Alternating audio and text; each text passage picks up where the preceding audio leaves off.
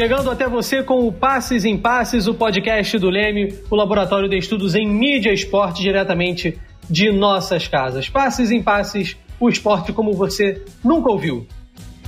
Eu sou Matheus Reis e este é o nosso quadragésimo episódio do Passes em Passes. Aqui a gente sempre fala das alegrias e dos conflitos do esporte, trazendo sempre aquilo que você ainda não ouviu, não é mesmo, Fausto? Tá dividindo o programa aqui comigo, tudo bem, amigo? Isso mesmo, Matheus. E o tema de hoje é futebol e colecionismo. E você que ainda não ouviu os nossos episódios, acessa lá nas plataformas iTunes, Spotify, Deezer. Não deixe de seguir o nosso podcast na sua plataforma favorita para receber uma notificação sempre que publicarmos um novo episódio. Hoje a gente tem o prazer de receber a Daniela Afonso, que é doutora em antropologia social pela USP, colaboradora do Expor Mus e curadora da exposição temporária Tempo de Reação 100 anos do goleiro Barbosa no Museu do Futebol, onde ela foi diretora de conteúdo até o ano passado, o ano de 2020. Seja muito bem-vinda, Daniela. Obrigada pelo convite. Boa tarde a todos. E para completar o nosso time de convidados, a gente está recebendo o colecionador Paulo Pires, que participou do nosso documentário Segunda Pele Futebol Clube, sobre colecionadores de camisas de futebol. Prazer estar falando contigo de novo. Paulo, seja muito bem-vindo também. Obrigado, Matheus. Obrigado ao Fausto aí. Prazer estar falando com vocês, com a Daniela aí. E vamos bater esse papo aí para ver, falar um pouquinho aí dessa, dessa paixão aí, que é uma das paixões da minha vida, né? Muito obrigado pela presença de todos aqui no nosso programa e depois dessa preleção, vamos começar o jogo. No final do século XIX, o ato de colecionar objetos era individualizado e exaltado nos lares como objetos exóticos, né? temperos, roupas, sapatos, bonecas e uma infinidade de outros elementos. E aí, por exemplo, segundo a historiadora Helena Vieira Leitão de Souza, abre aspas, é a partir do século XV que se passa a colecionar objetos, devido a novos interesses, interesses esses ligados a valores históricos, artísticos e documentais. Guardar itens antigos é uma forma de preservar o passado e valorizar a forma como a história foi construída ao longo dos anos. No futebol não é diferente.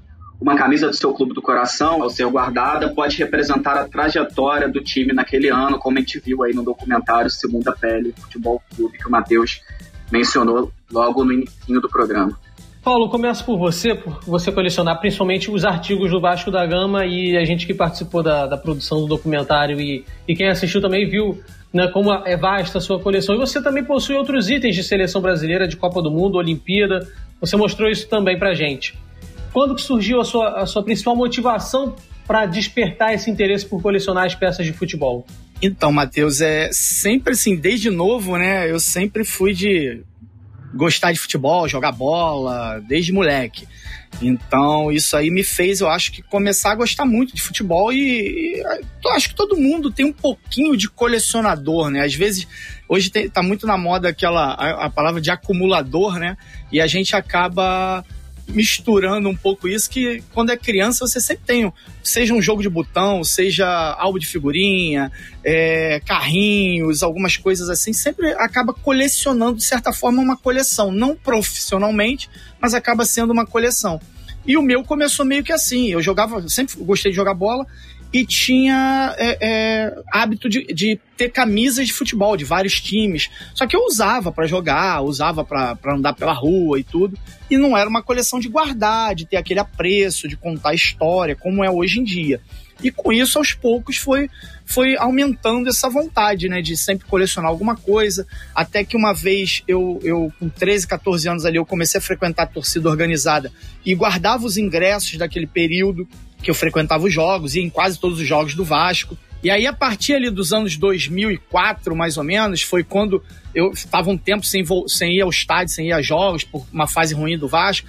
E quando eu voltei a frequentar o estádio, os ingressos na época eram uns ingressos já de cartão magnético, com o escudo do time, uma coisa mais diferente. E eu lembrei daquela minha coleção que eu fazia lá nos anos 80, final dos anos 80 início dos anos 90. E aí cismei de procurar. Procurei, achei que eu guardava elas numa, numa, numa pastazinha, num caderno, um álbum de fotografia, que a galera mais antiga vai lembrar que tinha aqueles álbuns de fotografia que tirava aquele plásticozinho, botava, colava embaixo a foto, e eu guardava assim meus ingressos. Achei essa pasta, comecei a procurar na internet, já tinha bastante é, é, força internet, Mercado Livre, comecei a procurar outros colecionadores, vendedores, comecei a fazer é, é uma, uma, um ciclo de amizade ali, conheci feiras de antiguidades aqui no Rio, e com isso o negócio foi tomando uma proporção maior, né? Até que eu virei, de certa forma, um. um além de, de, de, hobby, né? A coleção virou também uma segunda renda, virou uma, uma renda extra, digamos assim, para poder também ajudar a manter a própria coleção. Então,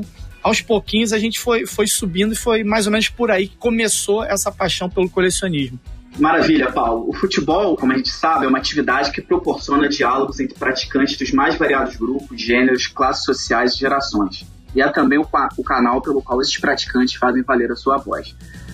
Daniela, o Museu do Futebol, em suas mais variadas representatividades, tem também a função de dar voz à paixão desses colecionadores, certo? Certo. É, só também falar aqui com o público que eu minha trajetória no museu, né? Eu, eu, participei do museu durante 12 anos, desde antes da sua implantação, da sua abertura, que foi em setembro de 2008, até o ano passado, em junho do ano passado. E aí eu pude acompanhar um pouco as transformações desse museu, entendendo o museu no diálogo com vários grupos, incluindo os colecionadores. E o que é muito legal de acompanhar é que a concepção do museu, quando você pega a documentação histórica, isso eu trabalhei um pouco no, na minha tese né, de doutorado em antropologia, é, tinham todo um argumento de não ser um museu de colecionador, de ser o oposto disso, de não ser aquele museu é, como tinha em, em, alguns contextos ali, na, ali é, quando o projeto começa a ser pensado ali em meados de 2005 você tinha o quê? Você tinha aqueles memoriais de clubes ou aquelas salas de troféus, né, dentro dos clubes, dentro das instituições, ou então pequenos museus de fato de colecionadores, né, que resolvem abrir a sua coleção particular para um público mais, mais amplo. O Museu do Futebol ele começa negando isso, ele começa a falar assim: nós não vamos ser isso, nós não vamos ser um museu de coleções, nós não vamos trazer, temos que trabalhar o futebol na perspectiva da cultura, de ser um fenômeno social, um fenômeno mais abrangente no Brasil. Tinha que ser um museu para o colecionador apaixonado e para quem não gosta de futebol. Esse sempre foi um grande desafio da comunicação do museu. Mas, em todo o seu processo de elaboração, de constituição, de formação da primeira exposição de longa duração, que está lá até hoje, e também das suas exposições temporárias, os colecionadores foram pessoas fundamentais para que o museu existisse. Porque, de fato, a memória esportiva no Brasil ela é muito mais acessada por colecionadores privados, por pessoas como o Paulo, que está aqui, que guarda é, é, objetos e, tem e mais do que objeto, né? Ele tem a história por trás disso, ele tem os detalhes de jogo, do que você vai encontrar é, isso em, em, nas instituições esportivas. A gente é muito precário ainda em, em acervos e, e acesso à memória esportiva no Brasil. E é graças a colecionadores que pode haver no Brasil um museu do futebol. Então, é toda essa negação, que era uma negação mais de forma, né, de apresentação, ela na verdade se viu é, ali num paradoxo de que é um museu que, na sua forma, quis transcender essa ideia de coleção, essa ideia de acúmulo, de memorabilia, de trazer objetos, quis trabalhar mais com acervos audiovisuais mas ele não seria possível de existir sem é, o contato e sem redes de vários colecionadores do Brasil todo, é, que de fato é por onde o museu começou a acessar é, uma possibilidade de trabalho com a memória do esporte no Brasil. Não, e, inclusive dentro dessa proposta, né, Daniela, que você falou de fazer algo diferente em relação ao Museu do Futebol, que está lá no, no, no Pacaembu, Uh, em 2015 e 2019, o museu apresentou exposições focadas dentro dessa perspectiva de ver o futebol como cultura e tudo mais, focadas no futebol feminino. E aí, Daniela, eu te pergunto qual foi a motivação para fazer exposições especificamente sobre o futebol feminino e sua história como é que foi o processo de encontrar acervo necessário? Eu queria saber se você, é, em, em, que outros, outros trabalhos, outras curadorias você se inspirou para buscar esse material. Eu queria que você contasse como foi esse processo para gente. Acho que o futebol feminino vem muito dentro de uma lacuna de criação do museu que olha para o futebol como um fenômeno social é, mais amplo, né? O futebol é parte da cultura e da história do Brasil, mas qual futebol, né? Então, é, foi em cima de uma narrativa que privilegiou o futebol masculino e profissional. O futebol amador pouco estava presente, assim como o futebol feminino, mesmo o futebol feminino profissional, ele sequer ele estava muito, muito pouco, é, pouquíssimo representado, né? Ele estava, na verdade, numa sala ali de curiosidades. Então a gente, é, passado um primeiro ciclo do museu, ali quando termina a Copa do Mundo de 2014, o museu ele tinha então seu, seu primeiro setênio, né, os primeiros sete anos ali de, de constituição, seis para sete anos, e a gente entendeu que era o momento então de, de dar um pouco sacudir o museu do avesso e trazer essa lacuna como um motivo de reflexão para o público do museu e para o público de colaboradores do museu, internos ao museu. Porque, em, algum, em alguma medida, quando se tinha processos de escolha, né, de qual ia ser a curadoria, qual ia ser o tema das exposições, o tema do futebol feminino ele era sempre colocado como algo que não traria é, interesse do público. Mas o público estava ali, um público pequeno, mas muito fiel, que em todas as pesquisas colocava isso. Falta coisas de futebol feminino, falta itens de futebol feminino. Então a gente falou, bom, tem um pedido do público de um lado e tem uma descrença de que esse, esse tema poderia ser interessante para o público, né, para a maioria, né, muito naquela ideia de que o, que o que se acha que é interessante é aquilo que circula, aquilo que circula não necessariamente é um recorte sempre a partir de um de um determinado grupo, né, de um determinado grupo que tem poder. E o museu viu, falou, a gente não pode mais continuar reiterando isso que a história, a imprensa, de uma certa forma a academia até então, a gente está falando ali de 2014, né, já tínhamos estudos acadêmicos importantes sobre o futebol feminino, mas foi de fato depois de 2015 que isso explodiu, né?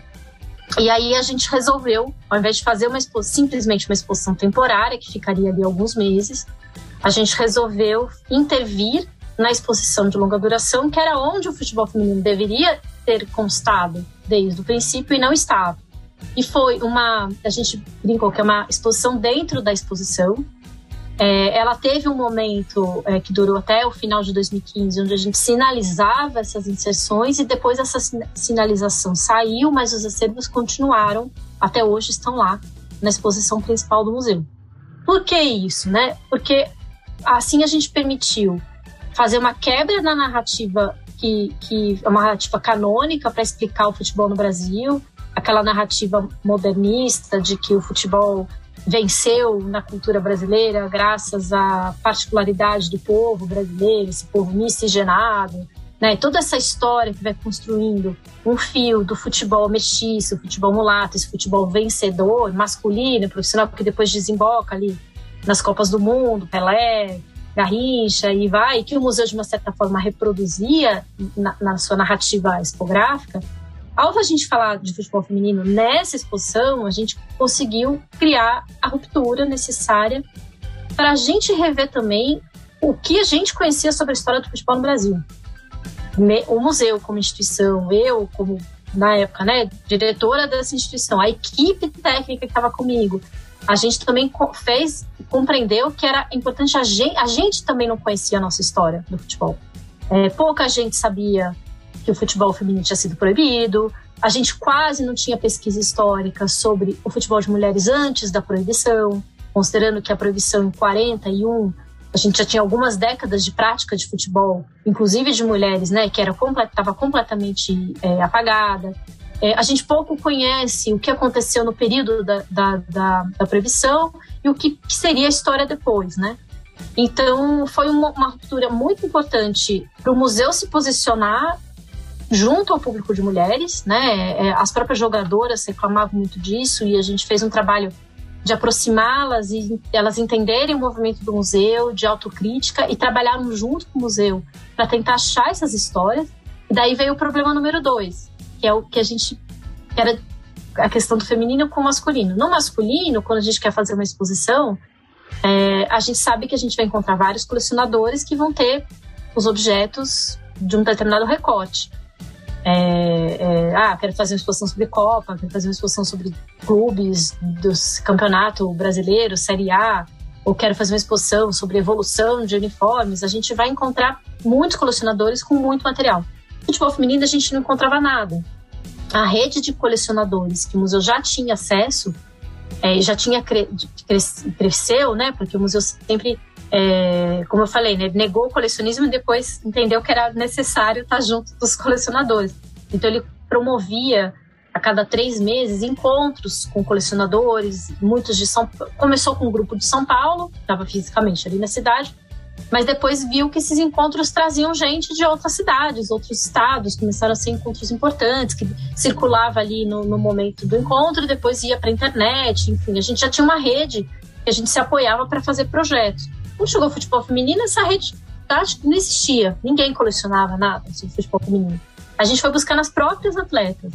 E aí a gente entendeu que é graças a essas atletas, aí eu estou falando da, da Aline Pellegrino, da, da Michael Jackson, é, da, da, Tânia da Tânia Maranhão, ou da várias que, que participaram ali de um contexto de seleção brasileira e que conseguiram guardar alguma coisa. Ah, fui no primeiro campeonato mundial na China, guardou recorte de jornal publicado lá na China, porque o Brasil noticiou isso. Então foi graças a esse tipo de coleção muito pessoal, que o museu conseguiu fazer a sua primeira mostra, né, sua primeira exposição, e conseguiu começar a formar um acervo. É, o museu virou um colecionador, né, sobre futebol feminino. E, e isso, é, seis anos, de, de seis anos para cá, cresceu bastante. E não só o museu cresceu, como hoje a gente pode ter, né, possivelmente, pessoas que estão nos escutando são já colecionadoras de camisas é, ou de outros itens de, de, do futebol de mulheres assim como as pesquisas aumentaram, assim como as próprias atletas entenderam a importância de que o que elas guardaram foi fundamental para contar a própria história delas, né? Que ninguém estava contando essa história, o museu não estava contando essa história, a imprensa não contava essa história, nunca contou, e a academia estava chegando nisso, né? Os pesquisadores estavam chegando nisso. Então acho que é, é voltando à fala de vocês no início, né? O, a coleção, às vezes a gente não sabe a potência que isso tem quando a gente está guardando, está fazendo uma coleção. É, não consegue vislumbrar a potência que isso tem décadas depois, né, do que você faz. E eu acho que o museu existe para deixar isso muito evidente, né? O que o museu preserva hoje, ele não está preservando só para o agora, né? Ele está preservando que isso não fique invisível décadas, é, daqui, daqui a décadas, né? Daqui a séculos.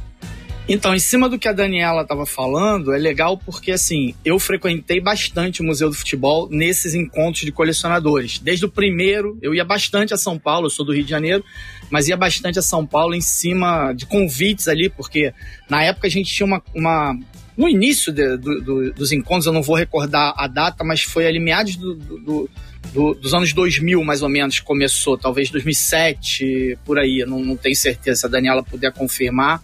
Eu acho que o primeiro encontro foi acho que em 2009. O museu abriu 2009. finalzinho de 2008. E aí, logo em 2009, isso, a gente já começou. Tem uma história também, porque que a gente começou com esses encontros. Depois eu conto pra você. É, aí, em cima disso, é, a gente tinha, na época, acho que era Orkut ainda, se eu não me engano.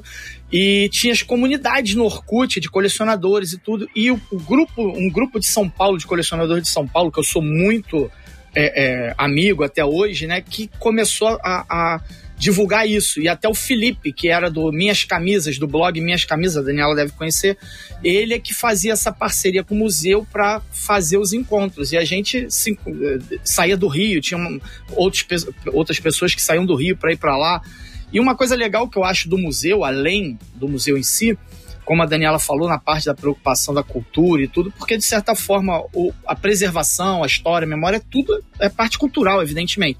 E o Museu do Futebol tem ali a parte do, do auditório, que tem, sempre nos dias do, dos encontros de colecionadores, tinha alguma palestra, eles levavam é, é, pessoas influentes ali, seja jornalista ou ex-jogador, pessoas ligadas ao futebol, para fazer palestras, para bater um papo com a galera, fazer algum, algum seminário, era bem legal. Então, isso tudo assim essa parte do museu, eu sinto muita falta no Rio de Janeiro ter algum ponto dessa, dessa, dessa magnitude, né? Que, que poderia ajudar muito a gente aqui. A gente às vezes já fez encontros lá no Maracanã e tudo, só que é bem complicado, é um negócio bem fechado. A gente tem que ter o contato do contato, quem indica e tal, para chegar lá, mas é uma coisa muito burocrática. E uma outra coisa que a Daniela falou é em relação a, a, a as peças, né? É, os colecionadores ajudarem nessa parte. Eu fui chamado algumas vezes, algumas vezes, não, não chamado, falaram comigo em relação a algumas exposições, só que acabou que é, fazer o contato, como devia fazer contato com muita gente, acabava pegando outras coisas. Eu nunca cedi nada para o museu em si, mas eu tenho amigos que cederam, então eu acho bem, bem legal isso. E no Rio a gente não tem, como eu falei, no Rio a gente não tem esse negócio. Outra coisa que a Daniela falou, eu, não, não, vou me alongar muito mais não. A Daniela também comentou dos, dos clubes não terem nada. Né? A, a, isso está na parte dos colecionadores. Isso é, é outra coisa que me chateia muito. Os clubes não têm nada, nada, nada. No Vasco, por exemplo, eu falo pelo Vasco aqui, é, tem o centro de memória lá que cuida muito da parte teórica lá, os documentos, tem muita coisa de documento, mas, por exemplo, camisas do time, essa parte assim de, de história mesmo, física, tem muito pouca coisa, muito pouca coisa, praticamente zero um acervo que tem no clube hoje em dia. Antes da gente é, perceber a lacuna do futebol feminino, tinha uma primeira, a primeira, primeira crítica mesmo que o museu recebe assim que abre é a ausência de objetos. Né? É isso. Vem dessa perspectiva de o museu tem que ser um museu diferente, vai ser um museu moderno, audiovisual e tal, sem a memorabilia. Mas o público apaixonado quer, quer ver, né? Sim, a gente sabe a emoção que dá em ver uma camisa, né? A gente que gosta de esporte, enfim, coleciona. E aí isso foram, foi assim, unânime essa crítica. E aí a primeira exposição temporária que o museu fez, assim, o museu abriu com essa exposição de longa duração, que está relativamente estruturada tal como está hoje, né? ela sofreu atualizações, essa tipo feminina foi uma atualização bem importante. Mas ela abriu com uma exposição temporária que veio pronta de fora, que foi uma exposição sobre o Pelé, chamada Pelé é, o, o, rei. É, ai, deu branco agora, depois eu lembro o nome. Mas é uma exposição do Pelé que circulava, foi para o Museu do Futebol, depois foi para Brasília, depois foi para Europa, depois ela parou de circular. Exposição sobre o acervo, com o acervo do Pelé. É, antes desse acervo, inclusive, ser vendido, né? Esse acervo do Pelé foi todo vendido para uma empresa norte-americana chamada Sports 10 a Legends, né? E aí é, a equipe se viu, bom, qual que vai ser a primeira exposição que a equipe do museu de fato vai fazer? Qual que vai ser essa escolha curatorial? E aí, mais, assim, pela primeira vez a gente entendeu que sim, era preciso dar uma resposta a isso que criticavam no museu não ter objetos. Então a primeira exposição foi a minha, foi o meu debut assim também no mundo de, de, de curadoria, de produção de exposições. Foi chamou Mania de Colecionar e a gente só trouxe objetos. E aí a gente fez um recorte dentre das várias possibilidades que as coleções de futebol apresentam, o que, que a gente ia trazer. Aí a gente escolheu três é, formas, né, que é, foram três tipos, né, tipologias para as camisas. É, o botão, o jogo de botão e flâmulas. Flâmulas, inclusive, foi dificílimo de encontrar colecionador com flâmulas. Tanto que ela estava em menor número, ainda eram, é, foram, foram assim, milhares de objetos, foram 5 mil botões, é, é, 120 e poucas camisas e umas, também acho que quase uma centena de flâmulas. É, e aí, camisa era o que a gente encontrou em maior abundância, né? Assim, muita gente coleciona camisa. Acho que é o, o, o, artefato ali que você, inclusive, tem uma política de troca. E aí a gente foi entrando em contato com colecionadores. Acho que foi aí, talvez, não sei se foi nessa ocasião ou depois que deviam ter entrado em contato contigo. É, e a gente foi entendendo um pouco esse universo da coleção, como ele é vasto, diverso e muito interessante. E daí a gente encontrou quem coleciona camisa só de jogo, só a camisa que foi usada em jogo, outro que é a camisa que não tem patrocínios, a outro que é camisa dos times. A gente acabou optando nessa exposição por trazer só camisas de times de segunda, terceira e quarta divisão. Porque era, era isso, camisa do Flamengo, Vasco, Corinthians, São Paulo, todo mundo vê abundantemente. Quero ver uma camisa do, do Corinthians do Piauí, ou, ou né, enfim, do River do, do, da Paraíba. A gente só trouxe camisas realmente de times muito pequenos, que também era uma forma da gente responder: olha, o museu tá aqui, tudo bem, vamos falar sobre objetos, mas com os objetos também vamos falar desse futebol muito profundo, né? Que está presente em quase em todas as cidades brasileiras, né? É, e aí a gente acabou fechando essa coisa de, de, de processo de, de, de, projeto, né? A gente acabou fechando com um colecionador que tinha uma coleção muito específica desse tipo de camisa e acabou construindo a exposição em cima da coleção dele, né, do Cássio Erbich. E aí você tem toda você tem que passar confiança para o colecionador. Esse colecionador que não conhece a instituição, uma instituição que disse não para essas coleções da sua origem, né? Então a gente teve todo um trabalho de aproximação, de explicar, né? O museu ele contrata seguro, é, faz transporte adequado, faz todo, tem todo um processo museológico, trata a camisa como se fosse uma obra de arte, né? Que vai para as exposições, tal como é, é, as, as, exposições de, de, outros acervos né, artísticos, arqueológicos, são feitas, né? Com laudo, com técnicos, com procedimentos. E é isso, a gente chegava assim com luvinha, né? com, para argumentar, e às vezes encontrava as coleções em, em contextos muito variados, né? E aí a gente despertou para, bom, se o museu não guarda esses artefatos dentro da instituição e confia que essa memória fica, ela tem que estar tá distribuída nessa rede, ela tem que estar tá na casa das pessoas, muito mais do que no próprio museu, a gente precisa de alguma forma ajudar a isso ser preservado de alguma forma. Aí surgiu uma, uma cartilha que a gente fez chamada Preserve Seu Acervo, está tá disponível no site do museu, onde a gente dá dicas de preservação dessas coleções. Ah, o que fazer com os tecidos, como guardar tecido, como fazer com as coleções de, de, de documentos em papel, com fotografias, com as coleções digitais, né, que também tem sua, você também pode perder, né, o digital, você não, não trabalhar direitinho seus backups e softwares errados, você perde tudo. Então a gente começou a atuar com os colecionadores, além dos encontros. Essa, então, aí, essa exposição suscitou a gente começar a dialogar mais com, com os colecionadores. Então, por causa das, da escolha dessa exposição, veio a, a, a nossa série de encontros de colecionadores, que sem dúvida é o evento que o museu ainda faz, ele adaptou na pandemia para formatos digitais, é, é, acaba sendo um bate-papo, um bate-papo né, com, com, colecionadores, mas foi, deu certo assim no, no, no contexto da pandemia. É, e aí ele foi o evento que mais teve durabilidade assim no museu, desde que o museu começa, então desde 2009, nos primeiros meses, até recentemente, agora na pandemia, teve encontros periódicos teve uma pequena interrupção por questões internas de gestão, de, de mudança ali de alguns protocolos, mas ele é vital. E, e, a cada encontro, acho que era um a cada três meses, no mínimo. A cada encontro iam cerca de 300, 400 pessoas. E, é, que expunham, faziam trocas. Às vezes tinha gente que vendia, apesar da gente dizer que não podia vender, porque o museu não queria se atrelar a qualquer problema com, com algum comércio ali que, não, que depois tivesse alguma reclamação, porque o museu não estava ele, o museu estava cedendo um espaço. Isso que você falou é bem importante, né? Era um, a gente entendeu que o museu tinha que ser esse espaço de conversa entre os colecionadores. Ganhava todo mundo, né? Ganhava os colecionadores que tinham um espaço bacana para se reunir e se encontrar.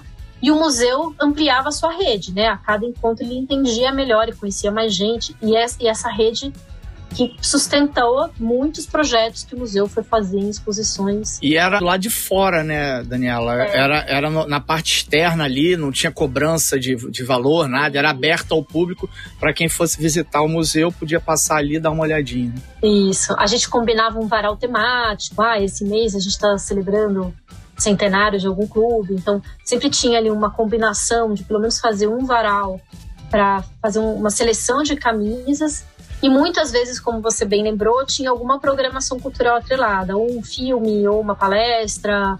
É, e isso dependia muito do tema ali que estava sendo trabalhado na programação no mês da, do, do, encontro, né? Mas é isso, foi, foi as pazes do museu com, com os colecionadores, né? E aí a gente foi criando essa confiança, conquistando a confiança dos colecionadores, a ponto de quase todas as exposições temporárias que foram feitas contou com peças de acervo de colecionadores. A itinerância, né? Cito aqui a exposição itinerante que o museu fez em quatro capitais, em cada cidade era trazido peças de colecionadores dessas cidades, seja do interior de São Paulo, como Taubaté, Santos, Piracicaba, a grandes capitais, como Recife, Rio de Janeiro, Porto Alegre Belo Horizonte. É, então sempre teve também essa ideia de que valorizar localmente o que se tem, né? O museu ele está em São Paulo, mas ele não fala do futebol paulista, ao contrário, ele quer conhecer esse ele quer conhecer, registrar, preservar e comunicar esse futebol do Brasil todo, né? É, e, e, em cima do que a Daniela tá falando também, uma coisa assim que eu acho que é fundamental nesse meio, que eu vejo muito até no clube, lá no Vasco, eu falo muito do Vasco porque eu sou vascaíno, minha coleção é Vasco, eu participo de, teoricamente, ali da parte política também um pouco, então entendo um pouquinho de bastidores ali do clube. Mas uma coisa que eu, que eu vejo que é fundamental, né, é o trabalho da, da parte histórica, né, por exemplo, a parte da memória ali do, do, do museu, da, você faz parte né, da, da parte histórica, você não é uma colecionadora, não, não é uma pessoa que tem os itens, que faz. junto com o colecionador. Porque, para mim, né, na minha opinião, não adianta, por exemplo, uma museóloga, um museólogo, um historiador montar uma exposição sem saber exatamente o que, que atrai muito o público. Porque, às vezes, a pessoa. Ah, vamos montar uma exposição no, no clube acontece isso. Vamos, vamos fazer um cenário aqui, vamos fazer uma, uma ação com, com, com peças históricas. Aí a pessoa às vezes acha que aquela história mais antiga, mais é interessante, só que às vezes aquilo não é comercial, não atrai tanto público, porque é uma história que não tem muito a ver. O colecionador, ele geralmente já tem mais ideia, né? Um colecionador que pesquisa também, porque tem aquele colecionador que é só guarda os itens e tem o colecionador que acaba indo atrás de história, entende da história do item, entende de toda aquela, aquela parte é, é funcional do negócio. E aí você cria um, um ambiente, cria uma exposição, um evento que às vezes não é tão comercial. O colecionador ele já tem essa ideia. Poxa, isso aqui é, é uma coisa comercial, que a galera vai gostar de ver. Um, um, como você falou da camisa. Camisa, se você fizer qualquer tipo de exposição com camisas, seja time pequeno, time grande, time do interior, time da capital, vai ter público. Se você já fizer uma, uma exposição só com sei lá, flâmulas, por exemplo, que você falou que é uma coisa difícil de achar, o público que vai ser atraído por isso é outro totalmente diferente. Vai ser uma, uma quantidade de pessoas bem menor a atração disso. Mas lógico, é, como você também falou, eu acredito muito que tem que ter uma, varia, uma variação disso. O próprio Museu do Futebol, é, você falou que tinha poucos itens, que foi, foi recebeu crítica. Eu sou até hoje um dos críticos que sempre falou: poxa, o museu tem muita coisa que eles pegaram é, imagens e, e fizeram digitalizações e botaram nas paredes e tudo. Só que eu acho que tem que ter a parte física sim, só que o museu tem uma coisa que é bem legal, que hoje em dia não pode faltar dentro do museu, que é a parte de interatividade, a parte, é, é aquela parte que você entra ali que ouve os sons do, do rádio lá dos anos 40, 50, aquelas, aqueles totens que tem com as televisões passando é, é, as imagens da época, aqueles que tem ano por ano ali das Copas que o Brasil ganhou, né? E aí tem vários acontecimentos daquele período. Poxa, isso é bem legal, isso é toda a parte de interatividade. Tem parte para criança, tem aquela parte do, dos dizeres com curiosidades do futebol. Tudo isso eu acho importantíssimo. Mas, na minha opinião, o museu tem que ter um pouco de cada. Tem que ter a parte digital, interativa, igual tem hoje em dia, e junto com as peças antigas, que é, para mim, fundamental dentro de um museu pequeno parênteses aqui, eu estava até procurando aqui minha coleção de flâmulas, mas é, a Daniela comentou da dificuldade de achar colecionadores de flâmulas, né? Eu não sou um colecionador de flâmulas, mas eu tenho uma pequena coleção aqui, que era do meu avô, que era fiscal de jogos de futsal no Rio de Janeiro, e ele sempre pegava é, flâmulas, assim, de clubes, assim, dos clubes mais mais malucos que vocês puderem imaginar, clubes super pequenos de futsal. Cara, tem algumas grandes, eu acho que tem de São Cristóvão, do Botafogo, não tem do Vasco, mas ele tem vários clubezinhos pequenos que nem mas eu procurei aqui no armário, mas por isso que eu fechei a câmera, mas eu não consegui encontrar no final, se eu baixar eu mostro pra vocês. Infelizmente não tá bem preservado, assim, eu tô. Eu, eu até coloquei ali direitinho em papel, aquele papel mais fininho e tal, mas o meu avô mesmo, ele já não teve uma, uma preservação maravilhosa das flâmulas e tal, enfim. Mas eu aqui tento preservar o máximo que dá. E retomando também um pouquinho a questão das coleções e, e das coleções nos museus, é, eu acho importante é, lembrar que eu e o Felipe, que também é diretor aqui do Passe Sim Passe, é, nós conhecemos o Paulo e outros colecionadores em um evento de colecionadores no Museu do Maracanã. Né? Isso eu acho que é bem, bem interessante lembrar. E a partir desse encontro, né, e da, a gente conversar com colecionadores, que isso eu acho que também é bem bacana de mencionar, né, porque até para quem faz pesquisa, é, os colecionadores são, são um público assim que é muito tranquilo de você conversar, você ter acesso, ninguém tem muita restrição de falar das coleções.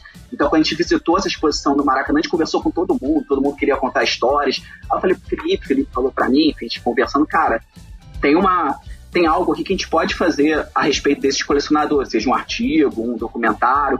E como a gente tinha muito voluntário no laboratório naquele momento, a gente pensou, não, vamos vamos gravar um documentário. Foi a partir disso que a gente começou uma série de gravações com sete desses colecionadores, que também foi uma, um processo de escolha difícil, porque a gente não tinha como gravar com todo mundo. E em 2017, o Leme lançou o documentário que o Matheus já falou, que é o Segunda Pele Futebol Clube, que foi exibido na UERJ, posteriormente também é uma sessão do Cinefoods. Cara, você lembra onde é que foi, Matheus? Foi no CCBB, Centro Cultural Banco do Brasil. Perfeito, no CCBB. E além desse documentário, né, quem tiver interesse, todos os vídeos completos das entrevistas individuais estão no nosso canal do Leme no YouTube. E até hoje atraem muitos espectadores, muita gente que deixa comentário, que eu acho importante para reforçar esse interesse que a gente tem falado aqui nesse, nesse episódio de hoje, pelas coleções é, entre os amantes do esporte.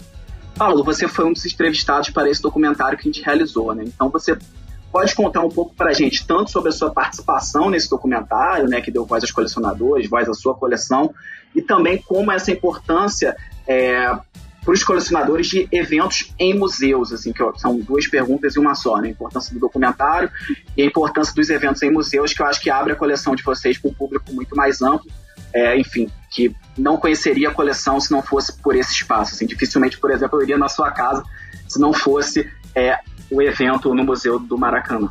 Não, é isso. É, não, importância é enorme, né? Assim, foi bem bacana participar. A gente, como você falou, a gente fez um, um evento no Maracanã em 2014, pré-Copa ali. É, se eu não me engano, foi abril de 2014.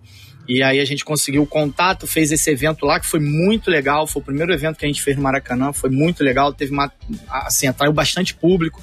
Foi na. O Maracanã, para quem não conhece, tem ali o, a parte da visita guiada, né? Os visitantes passavam no meio da onde a gente estava expondo. Então, assim, teve um movimento durante o dia inteiro e com pessoas de tudo quanto é país que você imaginar, a galera totalmente louca com as camisas, tinha muita coisa legal. E aí, a partir disso, foi, como, como o Fausto falou, foi feita a, o convite, né? Foi feito o convite para a gente participar lá, até através do, do Moura, né? Do André Moura lá, que foi o primeiro, acho que vocês chegaram para convidar, e falou da gente. A gente foi, foi gravar, gravou até num, numa sala comercial que eu tinha na época, que eu guardava minha, minha bagulhada toda. Hoje eu não tenho mais essa sala, hoje é esse escritório aqui que eu tô agora, que é uma bagulhada danada. Mas foi gravado lá, foi bem bacana. É, é, assim, foi em 2015 que a gente gravou e só foi lançado em 2017. Tá precisando até atualizar, né, Foz? Falar aí com o Felipe aí pra gente fazer uma atualização dessa, dessa, desse programa aí, botar uns, uns colecionadores novos, mostrar o que tem de novo na coleção. Naquela época eu, eu, eu tava mais feio, hoje eu tô menos feio, então dá pra fazer uma, uma atualização bacana. Mas isso é muito importante, assim, em relação à coleção, em relação para os colecionadores. Você também falou em relação a, a, a falar com os colecionadores, que, era, que é uma coisa simples, tranquila de fazer. Só que, por mais que a gente não entenda, eu pelo menos não entendo, existem muitos colecionadores que têm a coleção guardada a sete chaves, que ninguém nem conhece. E isso é uma coisa que não entra na minha cabeça, porque o cara, quando coleciona, além da paixão de você preservar, de você ter aquela história toda com você, de...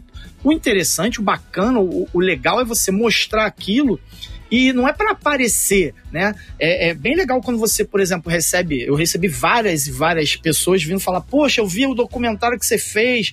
Poxa, muito legal, a história é legal, a peça que você mostrou, a história que você contou. Cara, isso é assim, é, é, é algo que dá uma, um orgulho danado de você ter alguma coisa que conta a história de uma paixão que você tem, que no meu caso é o meu clube de coração, o Vasco, e você mostrar aquilo, poder contar para um terceiro que às vezes não conhece Hoje eu tenho um canal no YouTube que eu falo um pouquinho disso, depois mais na frente a gente vai falar, que vai ser uma das minhas indicações aqui. E aí eu conto um pouquinho das histórias lá e, pô, vira e mexe o feedback que você recebe ali é muito legal. Então, o, o você ter um canal fora do que você já conhece das redes sociais ali normal hoje, você tem um canal, um pessoal que faz esse, esse trabalho, pô, uma coisa bem profissional, que foi bem bacana, e tá sendo divulgado ali, você é, é, vê aquele trabalho sendo divulgado, e não só eu, né? Porque ali eu, eu tava representando o Vasco, tinha o Vitor representando o Flamengo, até fica a dica aí pra galera para assistir, que não é só de Vasco, né? Tem vários, vários times, tem os times, os quatro grandes do Rio, tem, tem o, o, o Burger ali, o Claudio Burger, que estava representando os times pequenos, que tem uma coleção sensacional de camisas de clubes pequenos, o Arthur com, com as camisas do Brasil. Então tem, assim, vários colecionadores, é, grandes colecionadores com várias peças. Então é história para quem gosta de futebol no geral, para quem curte história, quem curte a memória do futebol. Tudo isso, assim, para mim é, é engrandecedor, né? ter isso, os próprios eventos, você também perguntou sobre os eventos. A gente aqui no Rio, a gente não tem a facilidade que o pessoal de São Paulo tem, que tem o parceiro lá do Museu do Futebol, que chega lá, você quer fazer alguma coisa, tá com uma ideia diferente, você chega lá, você já tem um, um ambiente, teoricamente, montado para aquilo e que vai te receber para você fazer alguma coisa. Aqui no Rio a gente não tem. A gente tem que, além desses do, do Maracanã, eu, Vitor, Marcelo e Arthur, principalmente, que, a gente está sempre atrelando isso, a gente montou esse no Maracanã, depois fez um, um, em alguns clubes menores aqui no Rio, clubes assim, clubes de bairro, né? E aí acabou saindo também encontro. Mas lógico, você fazer um, um evento desse no, no, Museu do Futebol, no Pacaembu, ou no Maracanã, o apelo é totalmente diferente do que você fazer num clube de bairro, que até para você anunciar, pô, é no, no Tijuca Tênis Clube, igual a gente já fez. Vai uma galera. Só que você anunciar, pô, tem um evento no Maracanã, no maior, que já foi o maior estádio do mundo, com a tradição que tem. Quem não gostaria de ir lá participar, a, até o próprio colecionador participar e também o, o cara para visitar. Então, é outro patamar, é outra coisa para se ver. Então, assim, é, eu sou, sou muito favorável ao Museu do Futebol lá em São Paulo e gostaria muito que aqui no Rio tivesse algo parecido também, para poder ajudar mais a gente. Só completando, assim, você falou uma coisa importante, né? mas eu acho que esse, essa abertura que o Museu do Futebol de São Paulo dá é também em função do seu caráter público, né? É um museu público da Secretaria de Cultura, é, o estádio do Pacaembu também era um estádio público, né? Agora que está com uma concessão privada, mas que também acho que tem, vai ter abertura, né? Para a realização de eventos. E quando a gente fez aquela primeira exposição que eu mencionei, em 2009, Mania de Colecionar, a gente foi até o Rio é, a nossa rede de contatos, a gente partiu de uma lista de colecionadores que a produção do museu que fez a, a, a exposição, né, que abriu o museu, entregou para a gente. Acho que tinha uns 40 nomes, e alguns do Rio de Janeiro. E a gente foi até o Rio para fazer essa pesquisa e de fato não tinha um lugar. A gente foi na feirinha da Gávea, indicaram para a gente a Feira da Gávea, é, que tinha ali um, um, um, acho que o Hamilton, que colecionava botão, mas colecionava outras coisas. Eram sempre assim espaços que tinham outras coleções e você tinha que caçar as exposições de, de futebol nesse, nesse ambiente. E eu acho que isso cresceu, né? Isso mudou, esses eventos do Maracanã. Acho que o, o museu, o museu do Futebol em São Paulo catalisa isso, né? Minas Gerais também, que depois abriu o Museu no Mineirão, acho que é um bom parceiro, um bom exemplo. E fica aí, acho que tem que fazer pressão pública para os estádios e os, e os espaços de memória do esporte também a, a, abriguem esses, esses encontros, esses eventos, né? Que acho que vocês falaram é muito importante. Assim, o colecionador, por ser um colecionador, ele, não importa o recorte da sua coleção, ele vai buscar informação daquela peça, ele traz informações que, que você não vai encontrar em, outros, em outras fontes, né? Nem o jogador às vezes sabe, quando você entrevista jogador, tem coisa que só o colecionador consegue descobrir. E isso é, é muito bonito, assim. E acho que só para finalizar aqui, é, fiquei lembrando todos os tipos de coleção que eu já encontrei nessa trajetória aí que eu tive no, de mais de uma década no Museu do Futebol. E um que eu gostava muito era quem colecionava dados, né? Informações sobre jogos, súmulas, jogadores, datas de nascimento, quantos gols, né? E, e, disso também vai é, é, a imprensa, uma certa imprensa esportiva ali que trabalha com estatísticas, por exemplo, bebe dessa fonte, né? Bebe da fonte dessas pessoas que começaram a olhar para essas informações e falou: alguém tem que compilar isso, alguém tem que colecionar essas informações, porque não, você não encontra isso em, em bancos de dados é, das instituições que fazem o esporte, né? Que, que, que que organizam o esporte né, há mais de 100 anos. Isso não tem. Então, então acho que uma, uma é, é, realmente são, são pessoas muito dedicadas, né? Acho que essa dedicação, esse amor ao esporte é algo muito louvável mesmo. Só um comentário aqui para complementar, se eu não estou enganado, o Paulo tem uma planilha de dados aí sobre todos os jogos do Vasco, é isso, Paulo? Isso, Fausto, eu tenho uma planilha, mas aqui a galera não vai poder ver, mas existe também hoje em dia um livro feito por um vascaíno também, o Alexandre Mesquita, grande amigo, que é o, o nome do livro é Almanac do Vasco. Ele tem todas as, as fichas técnicas do jogo, dos jogos do Vasco de 1916, que foi quando o Vasco começou ali no futebol profissional, né? Futebol é, é, iniciou no futebol, não era profissional na época, até os é, 2018, se eu não me engano, né? até 2019, até abril de 2019. Então tem todos os jogos e todas as fichas técnicas. Esse livro saiu, se eu não me engano, em 2020, se eu não estou enganado, 2019 para 2020. Mas até aí eu já tinha também as fichas dos jogos, muito por conta das camisas, né? Para poder anotar jogo a jogo, qual modelo, porque eu, eu anoto assim. A minha, a minha pesquisa, no caso, é em relação a, ao modelo da camisa. Mudou o modelo, tem uma propaganda diferente, um detalhezinho diferente na camisa. Às vezes é a mesma marca, a mesma forma da camisa, só que mudou um detalhe pequeno, um modelo, um, uma propaganda a mais. Eu anoto aquilo como uma camisa diferente. Então eu tenho todas elas registradas de 79 até 2018, 2019, que foi quando eu parei de fazer o dia a dia, mas eu tenho todas elas, as, os uniformes diferentes que o Vasco teve. Por que de 79?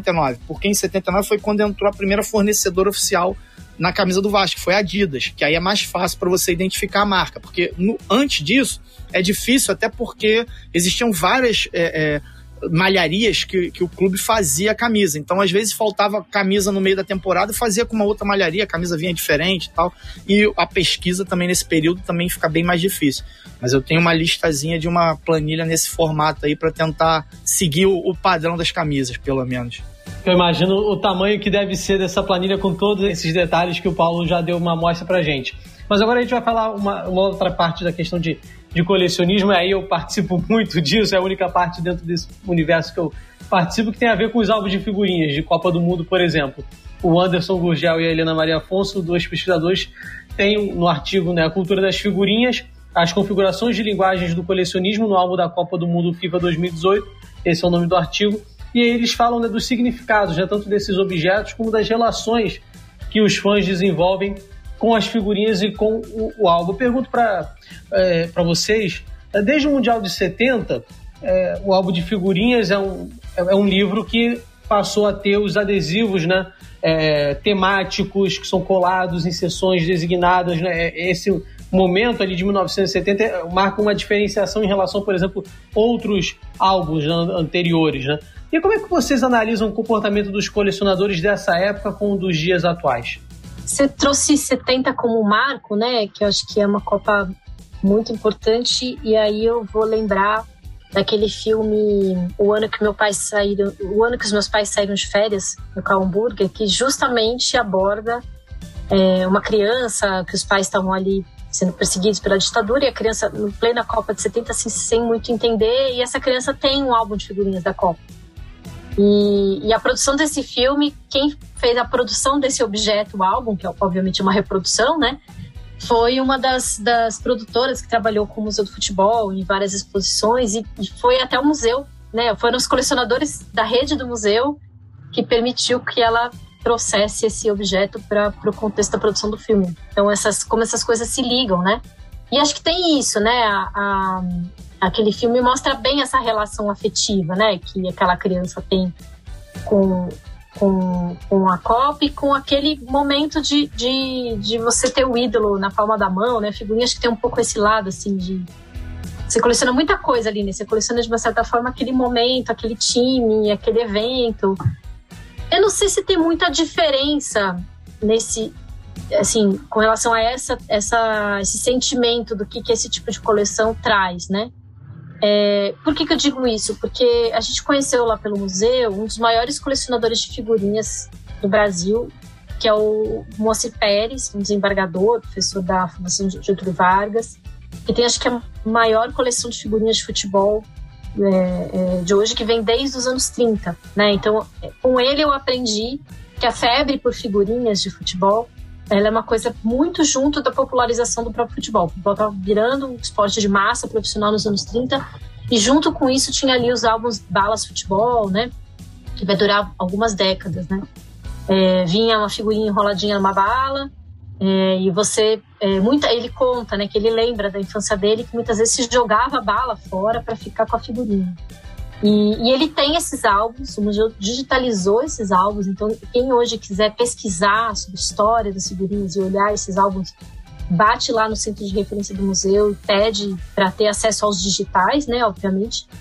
Isso foi motivo também de uma outra exposição. O museu fez duas exposições que abordou o tema do colecionismo. A primeira foi essa que eu citei, Mania de Colecionar. A segunda foi uma chamada Futebol de Papel, em 2013 que aí foram só coleções que, cujo suporte material era papel. Então foi cartazes, figurinhas, é, é, selos, ingressos, todo esse universo, revistas, jornais, todo esse universo de coleção que, que tem, né, tem né, camisa, bola, chuteira, né? Arte impressa. E aí, arte impressa, obrigada. Com... E aí, isso acho que era muito bonito, assim. E foi em 2013, quer dizer, um ano antes do que a gente viu. Acho que o grande ressurgimento da coleção, do colecionismo de figurinhas em Copas foi na Copa de 2014 no Brasil, né? Eu acho que foi um fenômeno que ninguém acreditou, assim. Era lindo de ver. É, assim, em São Paulo, por exemplo, perto de to quase todas as bancas de jornal, assim, na região central, você via é, nos finais de semana pessoas que se sentavam no chão ao lado das bancas e trocava figurinha. É, o museu foi um ponto de troca, né? Continuou sendo ponto de troca depois nas Copas seguintes, mas não teve o mesmo, assim, o, o que foi 2014, acho que foi um, um, um auge, assim, de... Foi bom né, mesmo, desse, foi 2014. Né? Foi, foi uma retomada, eu acho, do que era aquela febre é, que eu lembro, que eu imaginei, né? Que a gente imagina é, a partir do relato do, do seu Moacir Pérez, né, que viveu um pouco foi isso ali nos anos 40, nesse, nesse contexto desse futebol. Quer dizer, futebols tão diferentes, cidades tão diferentes, né, os álbuns tão diferentes entre si, mas essa esse afã de, de, de abrir o pacotinho, colar no álbum, completar o álbum, trocar, acho que, que foi muito parecido, assim, né? Eu fiz o álbum também, imagino que vocês tenham feito. Fiz depois com meus filhos. Quem não fez não é colecionador. Eu fiz também, Matheus. Eu sei que fez, não fez, Matheus? Fiz, mas faltaram algumas figurinhas para eu completar e eu não corri atrás disso, infelizmente. Ainda dá tempo que eu acho que eu vou encontrar. Fala para mim quais são, fala para mim quais são que eu tenho repetidas aqui até hoje. Depois eu tenho que fazer uma listazinha, porque eu, já tem tanto tempo que eu tenho que fazer uma lista com os números. Depois eu te passo. Posso só registrar um dado que eu acho que não posso jamais deixar de registrar o primeiro álbum de figurinhas de, de, Copa do Mundo de futebol feminino foi de 2015, a Copa que existe desde 1991, e os álbuns de Copa, que se a gente retroceder, a gente encontra desde os anos. Do, do, pelo menos a Copa de 58 já tinha. 50, 50 já tinha. Uhum. Tinha mais antigo também, internacional, é. Que quando, é. quando o Matheus falou em relação a 70 é porque levam muito em conta a Panini, que é a maior fabricante, a mais conhecida. Então a, Panini começou a fabricar os álbuns em 70. O primeiro álbum Panini de Copa do Mundo foi 70 e fora do Brasil. No Brasil foi só a partir de 86, de 90. 86 foi o último ano que não teve Panini, que não tinha Panini. A partir de 90 já teve Panini no Brasil. Inclusive eram dois álbuns diferentes. O do Brasil era uma capa vermelha com a taça da Copa do Mundo na frente e o Internacional era um álbum azul com a, o, o, o, jogador ali. O, na verdade era o logo da Copa, que era aqueles quadradinhos na, na, cor da Itália, né? Era esse que era, era essa que era a capa do álbum de 90.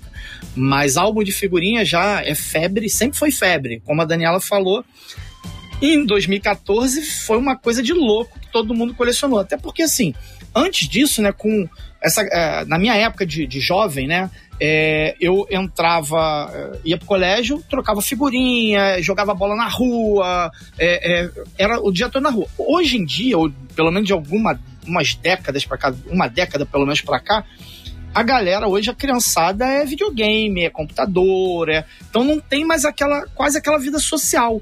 E a figurinha diz muito disso, né? O álbum de figurinha era uma coisa que você faz aquilo e troca com as pessoas. É um, o legal do, do, álbum de figurinha é você fazer a troca. Hoje em dia você tem no, no, nos mercados de coleção aí, a galera já vende o álbum completo. Eu, particularmente, hoje eu já compro ele na maioria das vezes completo, principalmente os do brasileiro, de campeonatos menores. Da Copa eu ainda consigo juntar e tentar fazer a troca muito por conta desse boom de 2014 que aí hoje em dia você já 2018 também foi assim e acredito que 2022 também vai ser que a galera vai ter essa pegada ainda forte de acompanhar, de querer comprar o álbum para poder se reunir na rua e trocar. Nos shoppings aqui no Rio tinham vários shoppings com pontos de troca, então é, é virou, voltou a ser uma febre.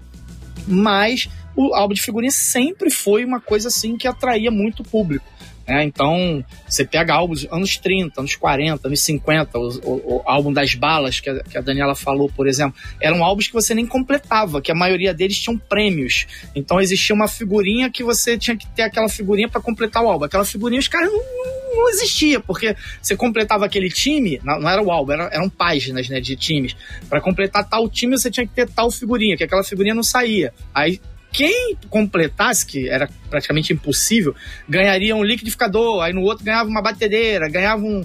Era geralmente uns eletrodomésticos, umas coisas assim, ceradeira, umas coisas meio maluca. E isso nos álbuns lá dos anos 30, 40, até 50, acho que ainda tinha isso. E a maioria dos álbuns que aparece hoje desse período é álbum sem as figurinhas, sem estar completo. Porque a maioria não, não completava por causa dos prêmios. E aí tinha o lance da bala, que a Daniela falou também. Você abria a bala, jogava fora e, e, e ficava só com a figurinha. No final dos anos 70, ali início dos 80, no final dos anos 70 tinha os cards ping-pong, que não eram figurinhas, mas eram mais ou menos no mesmo, na mesma pegada ali, que eram os cards que você colecionava também com os times é, é, nacionais.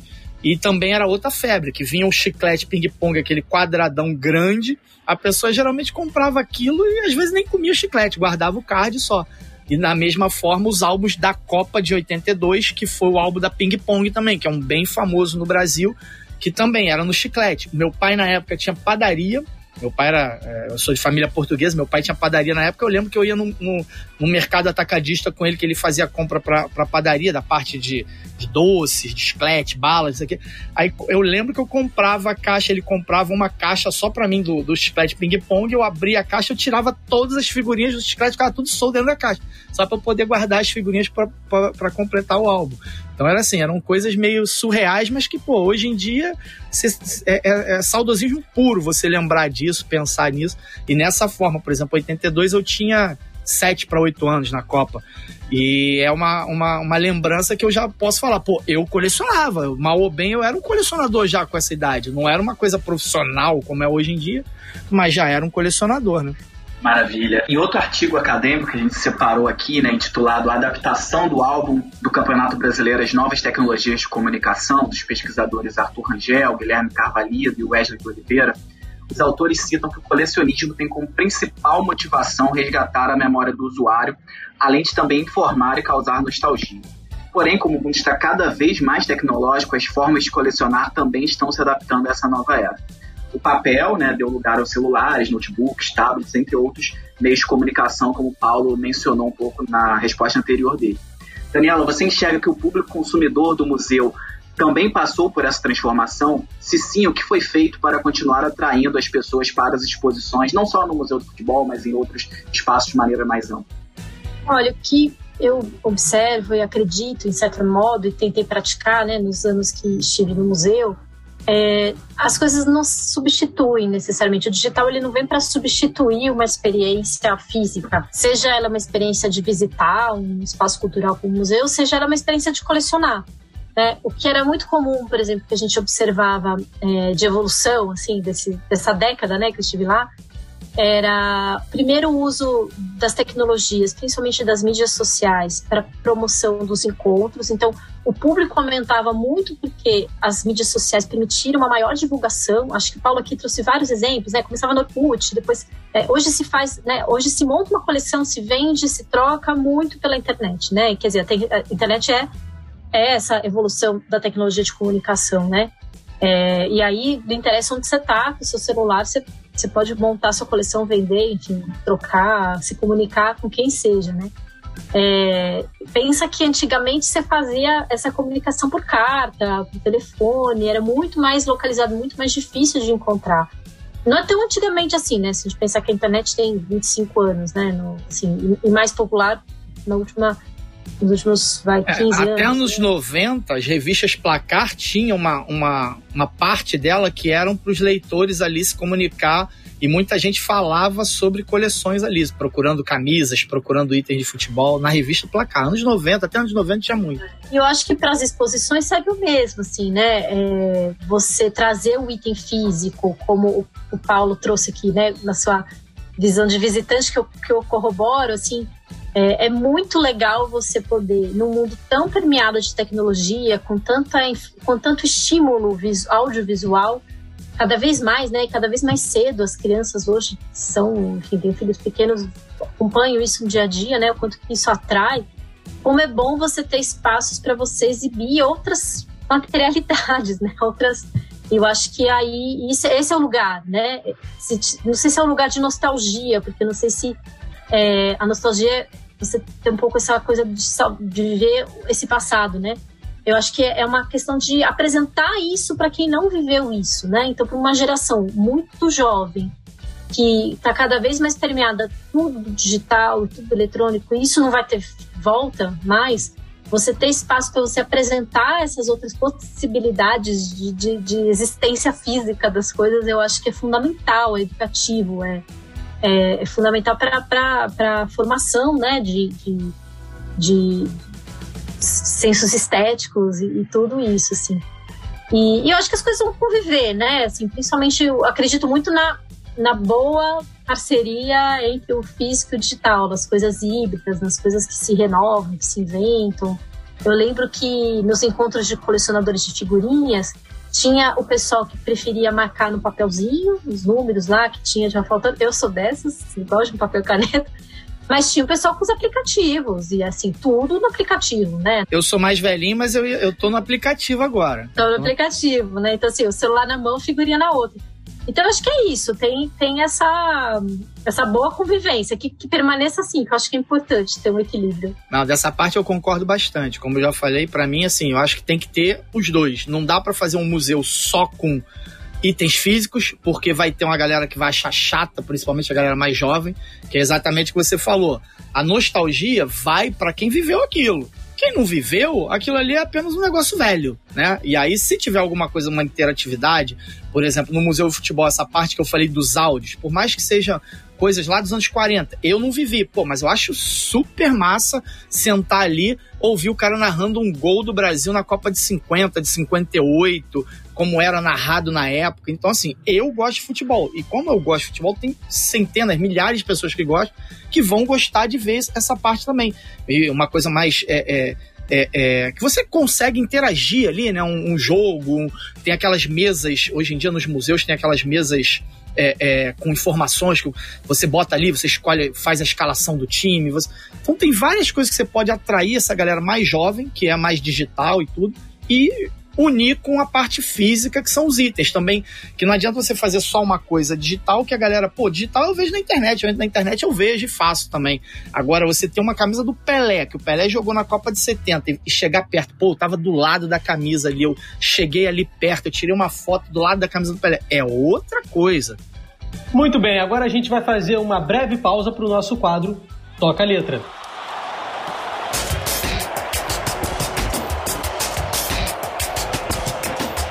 A música de hoje é Volver a Começar. Solta a música aí, Léo.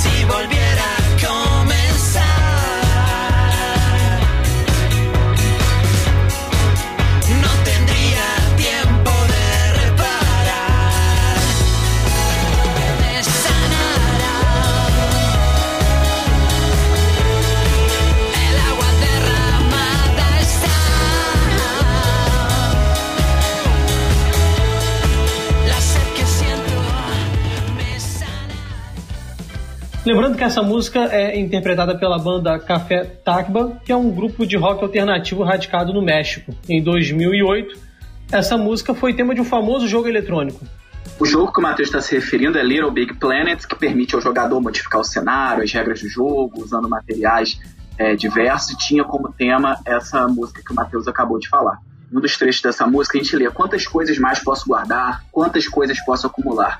Esse trecho faz referência à doce tentação de colecionar objetos diversos, acumular e também dar uma certa ordem a esses objetos que trazem nostalgia, trazem sentimento, que é o tema justamente do episódio de hoje. Paulo, como você organiza seu acervo e como você faz para não adquirir é, itens desnecessários para a sua coleção, para não ser simplesmente um acumulador de fato, mas um colecionador, ou seja, alguém que dá ordem a objetos diferentes? Então, Fausto, como eu falei lá no início, eu comecei praticamente assim a, a, a guardar, a colecionar de uma forma mais profissional com a parte dos ingressos, né? Que eu tinha, como eu falei, eu tinha na, na minha adolescência ali nos jogos, depois no início dos anos 2000 fui atrás, peguei e come, continuei a coleção. Dali eu parti, comecei a comprar novamente, fiz contato. E nesses ingressos eu comecei a fazer uma lista. Comecei, tem uma, uma lista dos ingressos, aí comecei a ter outros itens, comecei a pegar outras coisas. E tudo isso eu vou botando em planilha. Eu tenho a minha planilha, que eu não sou um cara expert em planilha, mas eu tenho as minhas planilhas com tudo descrito ali, mais ou menos. Uma coisa ou outra que acaba fugindo, eu esqueci de, de colocar naquele dia e, pô, vai ver um dia não tá mais naquela, não tá na, na lista e tal. Mas eu geralmente tenho tudo é, é, catalogado em planilha e geralmente em fotos. A, maior, a grande maioria em fotos.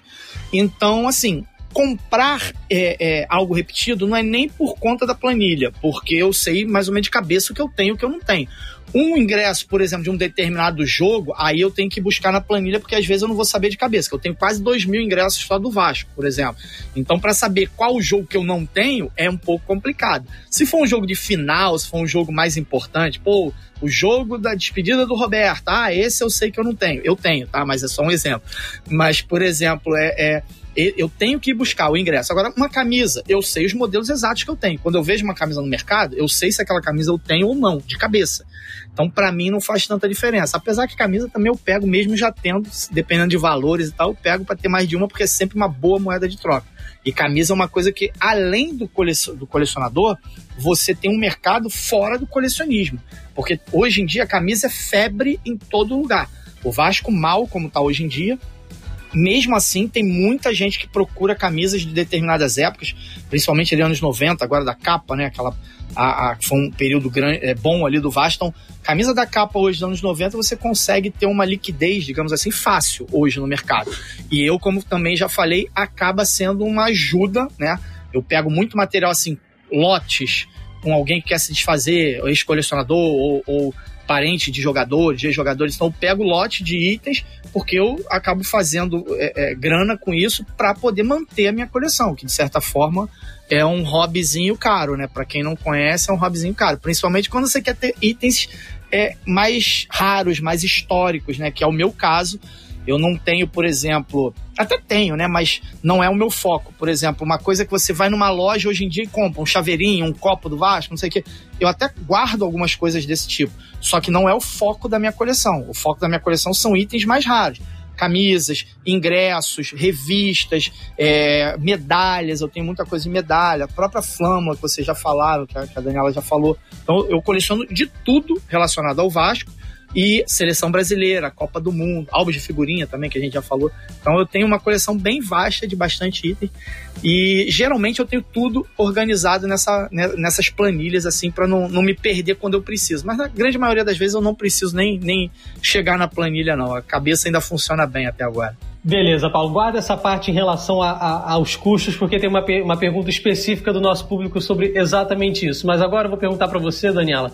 Uh, já que o Paulo estava falando tanto dessa questão do, do, que não colocar na coleção, do que colocar, uma questão mais técnica, como é que é para você é, fazer a escolha justamente nesse processo de curadoria? Até hoje, digamos assim, o acesso está mais, tá mais facilitado a, a, esses itens, e aí diante disso tudo, como compor, já que não dá para colocar tudo sobre um tema, é preciso deixar sempre alguma coisa de fora, como é que você faz isso? É um processo sempre difícil, né? Porque é, Ainda mais quando você tem a plena consciência de que é, a memória é mais o que se deixa de falar, né? Assim, a, a memória é construída não pelo que se conta, na verdade, né? Mas o que você está deixando de contar. Então, a pergunta que eu aprendi a fazer no meu processo muito particular de trabalho com curadoria é o que, que eu estou deixando de contar quando eu estou escolhendo determinada história, determinado objeto para contar, e se o que eu estou deixando de contar é, é, é, relevante, deveria estar ou não. Acho que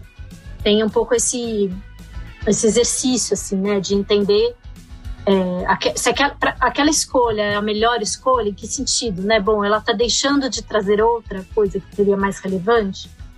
Fora isso, tem uma certa conjuntura de projeto, né? Que eu acho que constrange muito, às vezes, o que o curador, o que equipe curatorial deseja. Muitas vezes é prazo e dinheiro, assim, recurso que eu tenho. Ah, eu tenho dinheiro para poder fazer coleta de um acervo em qualquer cidade do Brasil, do exterior. Vou ter isso ou não? Vou ter que me restringir ao, ao, ao, transporte local na cidade de São Paulo, né? No caso aqui no meu, que trabalhei no Museu do Futebol, né? Até depois que eu saí, ainda participei da curadoria dessa exposição que está agora. É uma homenagem ao goleiro Barbosa e fala de goleiros, de modo geral. E aí a dificuldade nossa era encontrar luvas. Olha aí, Paulo, não sei se você tem coleção de luvas, mas era Luva muito, não, muito, eu tenho aqui, difícil. Do, Barbosa eu tenho esse troféuzinho aqui. Ah, olha aqui, só. É um é. troféu do Jornal dos Esportes que ele dava para os melhores jogadores na época, né? Tinham uma premiação e o Barbosa ganhou esse aqui, é de 1947, que ele foi escolhido o melhor arqueiro do campeonato na época. Ai, que maravilha. É, antes da, da do Sul-Americano, né? 47 sim, foi antes do título. 47. Foi consagra, assim, né? É. Bem no começo, na verdade, acho que o primeiro ano dele do Vasco, acho que foi 47, né? É, foi enfim, 45, e aí... se eu não me engano, que ele chegou, acho. 40, é, acho que 45. Enfim, aí esse é um exemplo, né? Assim, a escolha da exposição foi trabalhar com 150 anos de goleiro, dentro disso homenagear o centenário do Barbosa e fazer uma abordagem não racista, né, da, da história do Barbosa. E aí a gente se viu, bom, a gente tem que falar de goleiro, como é que a gente entra no universo do goleiro, o que, que é o goleiro traz de diferente? Que é a luva e o uniforme, né? Porque a camisa do goleiro é diferente dos 10 da linha. E aí a gente até conseguiu encontrar colecionador de camisa de, de goleiro, mas de luva foi muito difícil. Então a gente recorreu, na verdade, a, um fabricante, que é a Poker. Hum, e aí conhecemos a história da fábrica, né? Quando que vira, era um representante de uma fábrica alemã, e aí começa a fabricar as próprias luvas. E a gente conseguiu, graças ao, ao que eles guardavam ali um pouco de um pouco de refúgio de luva de teste, eles cederam para o museu centenas de luvas, centenas para a gente poder fazer um painel e colocar alguns modelos em vitrines para o público entender a evolução da luva de goleiro, né? Que acho que é um objeto central para falar de goleiro. Então, tem um pouco disso, assim. O tema leva para onde, né? Goleiro leva para usar a mão, que leva para esse objeto luva e leva para o objeto camisa. E aí, camisa, a gente já um pouco ali é, é, versado no público do museu, entende também que não podia só fazer exibição de camisa de goleiros, ter camisa de goleira. E para encontrar camisa de goleira.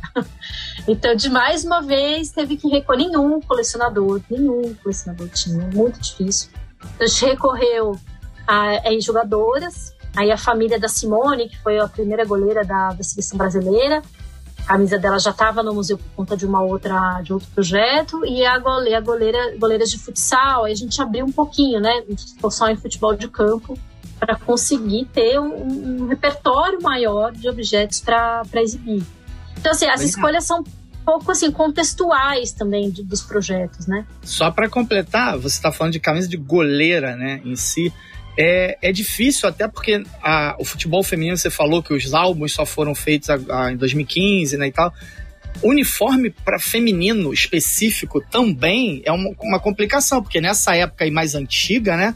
Você era o mesmo uniforme masculino. Se você pegar uma coleção de camisas de goleiro masculina, você pode falar que era de goleiro feminina, porque não tinha diferença. É isso mesmo, é isso mesmo. o uniforme da seleção brasileira, primeiro feito desenhado para as mulheres foi 2019, né? É, na, na verdade, tem controvérsias. Porque, ah, é? é, porque eu, eu tenho uma camisa dos anos 90 que é feminina, é 97, 98. Já tinha tido alguma coisa assim, eu não vou saber precisar. Talvez exatamente. não para Copa, então. Eu Mas de Copa isso aí, do Mundo, Copa do é. Mundo, a primeira é. que foi feita, acho que foi isso aí mesmo. É, a Nike fez o lançamento mundial, enfim, foi, foi peça de, de publicidade da, da fabricante. Eu, eu acho muito emblemático nisso, porque um dos grandes jogos que a gente teve do futebol feminino uh, do Brasil foi no PAN de 2007 e aquela camisa que as meninas usavam, jogavam, era ainda de 2002 e o, o time masculino já tinha trocado tantas vezes de uniforme, já tinha dois, três uniformes seguintes depois daquele e o Brasil em 2007 ainda usava o da Copa de 2002, já numa versão realmente com corte, ter sido diferente, mas era ainda o design da Copa de 2002. Esse é o quadragésimo episódio do Passes em Passes, o esporte como você nunca ouviu. Compartilhe o programa com os seus amigos e ajude a gente a fazer o podcast. Tem alguma sugestão de pauta? Tem pergunta? Entra lá no arroba no Facebook, no Instagram e converse com a gente. Hora da gente abrir a caixa de pergunta e a gente escolhe o questionamento do arroba Huglage, Huglage. E aí ele pergunta para você, Paulo, bem direto ao assunto, a, a parte, digamos assim, não tão é, legal em relação a colecionar. Como é ser colecionador de camisas que cada vez são mais caras? É, então, assim, é complicado a gente falar de valor. Valor é, é, é bem uma coisa bem, assim, difícil de você é, falar exatamente, né? Então, é, hoje tá bem complicado. A gente até achou que na época da pandemia, né, ah, vai entrar a pandemia, vai ser ruim para vender, vai ser. Cara, para mim foi maravilha, porque a galera trabalhava, passou a trabalhar em casa, não gasta mais na rua, não sai, não sei o quê, tava com dinheirinho sobrando, ia fazer o quê? Comprava coisa na internet. E aí, quem gosta de futebol, teve muita gente que virou colecionador. Isso aí, de certa forma, deu um boom no mercado. Então, assim, camisa de futebol, como eu já falei também, é uma coisa que o colecionador tem o colecionador específico, que o cara compra para colecionar, guarda, não usa, e tem o, hoje em dia o torcedor normal do time que quer aquela camisa, quer usar, quer. Então, de certa forma, hoje tem muita gente que não se, não se acha um colecionador, mas que pode ser considerado um colecionador sim, pelas peças que tem, por quantidade, qualidade, muitas vezes. E isso está transformando o mercado numa coisa um pouquinho complicada de se ter. Eu, graças a Deus, eu tive sorte de montar a coleção que eu tenho num período ainda mais tranquilo. Porque hoje em dia, quem começa uma coleção hoje, ah, eu vou começar uma coleção, Paulo, qual a dica que você tem para mim? falei, cara, vai devagar, procura um foco, vai tentando ver alguma coisa para você não gastar muito e vai devagarinho, vai escolhendo alguma coisa. Se você começar a tirar para tudo quanto é lado, como eu comecei, você não chega a lugar nenhum. Você daqui a pouco tá cheio de coisa aí que você quer se desfazer. Né? Então é um pouco complicado. Mas valor hoje em dia tá bem complicado, cara, bem complicado. É, cada vez mais, camisa principalmente. Outros itens não, tem muitos itens que às vezes perde um pouco. É, é, acho que é meio o, o, o, período ali. Revista, por exemplo, eu falei um pouco da revista Placar. Eu tenho uma coleção de revistas placares também. E assim, revista Placar teve uma época que quando eu comecei a colecionar, que eu ia na feira da Praça 15, comprava muita coisa, tinha muita coisa na, por lá, que você comprava, fazia negócio nelas, guardava algumas e tudo. De uma hora para outra começou a sumir, ficou escasso. É, você começou a ter revista placar que o que você botava você conseguia vender, que tinha muita gente procurando. Hoje já tá de novo, eu tenho uma, uma quantidadezinha de, de revista que eu quero me desfazer e não consegue, a gente não consegue porque não tem gente para comprar. Essa parte digital, a galera tá indo muito pro digital. Então, valor é uma coisa assim, é ruim, tá? Para mim, eu, como eu falo, eu sou, além de colecionador, eu tenho um trabalho um pouco com isso também, é uma renda para mim também. Mas se eu pudesse escolher, pô, você prefere que o mercado dê um boom grande para você ganhar mais dinheiro vendendo ou você prefere, que fique mais estabilizado para você poder comprar melhor e ter mais gente também virando colecionador? Eu prefiro um mercado mais tranquilo para ter mais gente. Até porque eu acho que na mão das pessoas, né, nas pessoas certas, que colecionador também tem colecionador.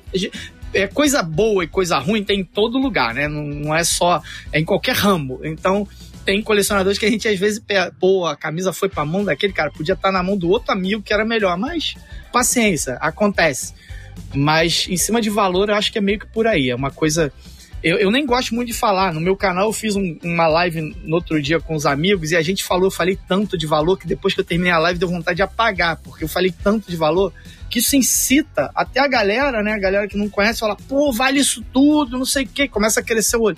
Aí o cara às vezes pega uma camisa sei lá, que vale 100 reais, aí porque viu falando que tem camisa que vale mil, o cara quer me oferecer aquela que vale 100 por mil, porque eu falei que a camisa vale mil. Então, existem coisas e coisas, peças e peças. Tem peça que às vezes você olha para o leigo, né, é a mesma coisa. E aí o cara vê no Mercado Livre, o cara tem uma peça daquela, pô, o Paulo compra. Aí o cara vai lá no Mercado Livre e vê uma camisa que às vezes não é nem a mesma e quer me vender pelo preço do Mercado Livre.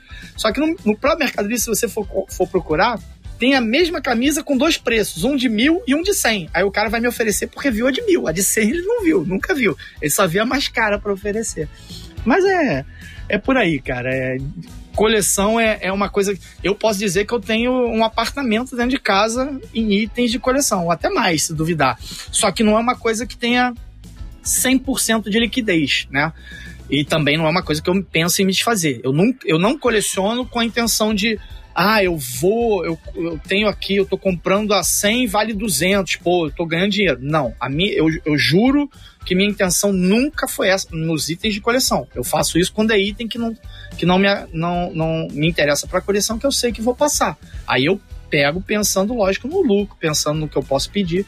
Mas é claro que eu também não sou hipócrita de falar que um dia que eu precise, eu tenho um acervo aqui que eu posso me desfazer de muita coisa. Tem uma liquidez, uma liquidez rápida, fácil, mas a maioria, lógico, que são coisas que não é, ah, quero vender, vou pegar e vou vender por um preço ótimo. Não é bem assim também, porque é, a camisa é fácil, mas tem muitos itens que não tem tantos colecionadores assim. A Daniela mesmo já falou que às vezes para procurar certos itens você tem dificuldade, né? Dani, tem uma pergunta para você aqui também, do arroba Corleone 011. E ele, é, ele pergunta o seguinte: diante de todo um cenário em que a gente vê uma, um maior engajamento, um maior interesse, um maior investimento até realmente no, é, no futebol feminino, isso já se reflete em um maior colecionismo de mulheres participando e de itens também femininos, de, do futebol feminino? Eu acho que isso é uma tendência, assim, tendência, né, de, de de fato porque o que precisa para você ter essa circulação toda de, de de coleções, né, de colecionadores, né, para o futebol masculino, é o fato de você ter itens circulando, né?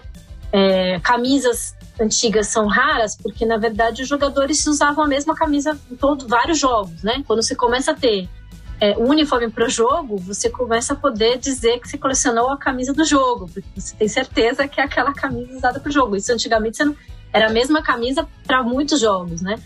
É, então, acho que tem aí isso. Quanto mais a quantidade de, de coisas circulando sobre o contexto do futebol, mais a chance que você tem dessas coleções aumentarem. E com o futebol feminino, vamos pensar isso, né? Você, os campeonatos são estruturados há pouquíssimo tempo, você tinha toda essa questão das meninas não terem uniforme. Quando tinham, provavelmente é, é no mesmo esquema que os uniformes masculinos de décadas atrás, que é uma camisa, uma camisa, não é a camisa do jogo, né? Você ou às vezes é a camisa do tempo, né? Que ainda tem isso, né? Camisa do primeiro tempo, camisa do segundo tempo. Para as mulheres isso é um contexto muito recente, né? Então, é, eu acho que é, o colecionismo de itens de futebol de mulheres tende a aumentar na medida em que você começa, você tem a própria circulação do jogo dos campeonatos e dos, das, dos, das séries é, e dos públicos e dos estádios e aí isso vai numa espiral crescente, né?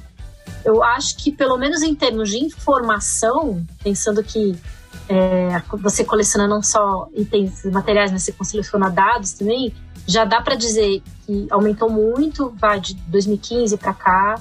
É, a gente já tem páginas e tem colecionadores que compilam as informações de jogos, de gols, né, de campeonatos, é, figurinhas, né? Uma coisa que a gente já teve da, da Copa de 2015, foi um álbum lançado na Alemanha, é, na Alemanha, é, a Copa foi no Canadá, acho que foi um álbum lançado fora do Brasil, mas em 2019 você já teve álbum no Brasil, então em breve quem sabe um dia a gente tem álbum também de, de clubes, né? De campeonatos de clubes, de mulheres. Então, eu acho que é isso, é, é entender que a, a coleção ela também é, é, do que circula sobre isso no, no, no, no, contexto do futebol, né? Então, torço para que isso, eu torço, eu sempre falo isso, que a gente daqui a um pouco tempo possa discutir se o juiz roubou ou não num gol, num pênalti de um time, de um jogo feminino, igual a gente faz com a rodada da, toda semana com a rodada do futebol masculino.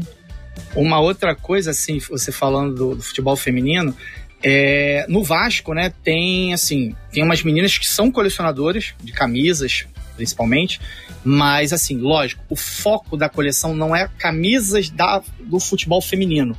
Aí entra uma dificuldade. Não é porque elas não querem, é porque não tem esse material. É difícil você conseguir um material desse. Porque, por exemplo, a camisa de, de do Vasco normal que você vai comprar na loja, você compra uma camisa igual a que o jogador utiliza no futebol profissional masculino. No feminino, não. Você vai comprar a camisa feminina para torcedora mulher. Então você não tem a camisa de jogo do time feminino, até porque a propaganda às vezes é diferente. É quase um esporte diferente, na verdade, o futebol feminino para o masculino. Porque o Vasco já foi patrocinado, teve, teve parceria com a Marinha, por exemplo, e aí o, o, o uniforme era com o negócio da Marinha grandão aqui na frente, nada a ver com o uniforme masculino.